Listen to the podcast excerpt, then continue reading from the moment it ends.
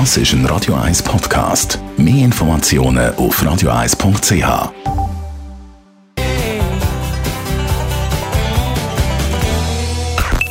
Die Morgenkolumne auf Radio 1.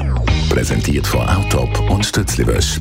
Wir bieten den Schlieren Zürich-Tüfenbrunnen und am Hauptbahnhof professionelle Innenreinigungen an. Wir freuen uns auf Ihren Besuch. Jeden Freitag mit der Tagesanzeiger-Journalistin Michelle Binswanger. Guten Morgen. Ja, guten Morgen, Dani. Ja, heute habe ich ein erfreuliches Thema, zumindest für mich erfreulich. Ehe für alle. Die hat gestern, also der Gesetzesentwurf hat äh, gestern eine grosse Hürde genommen. Die Rechtskommission vom Nationalrat hat ihn nämlich gut geheißen mit 19 zu 4 Stimmen bei einer Enthaltung.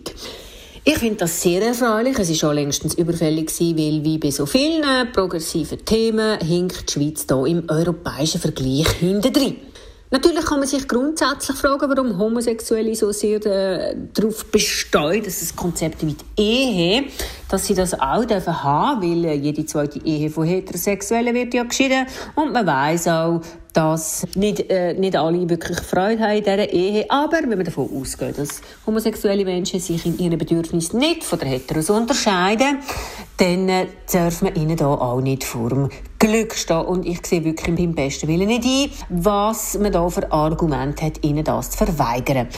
Allerdings ist der Gesetzesentwurf erst eine Leitversion von dem, was die Homosexuellen fordern.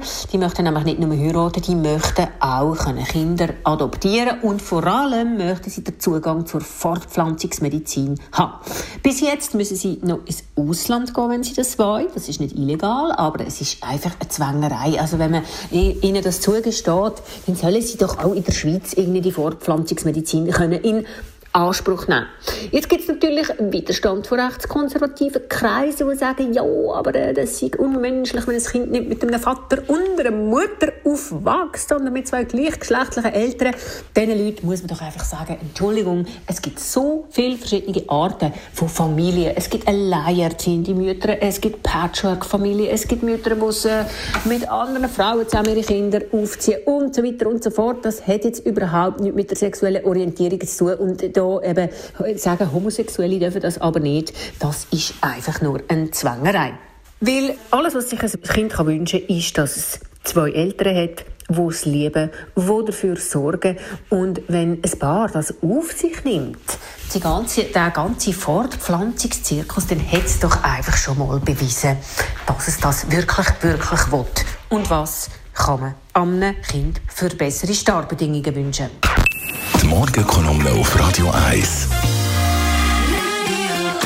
Michelle Binswanger ist das gewesen, Tagesanzeiger-Journalistin. Jeden Freitag zu hören in der Radio 1 Morgenkolumne am 10.8.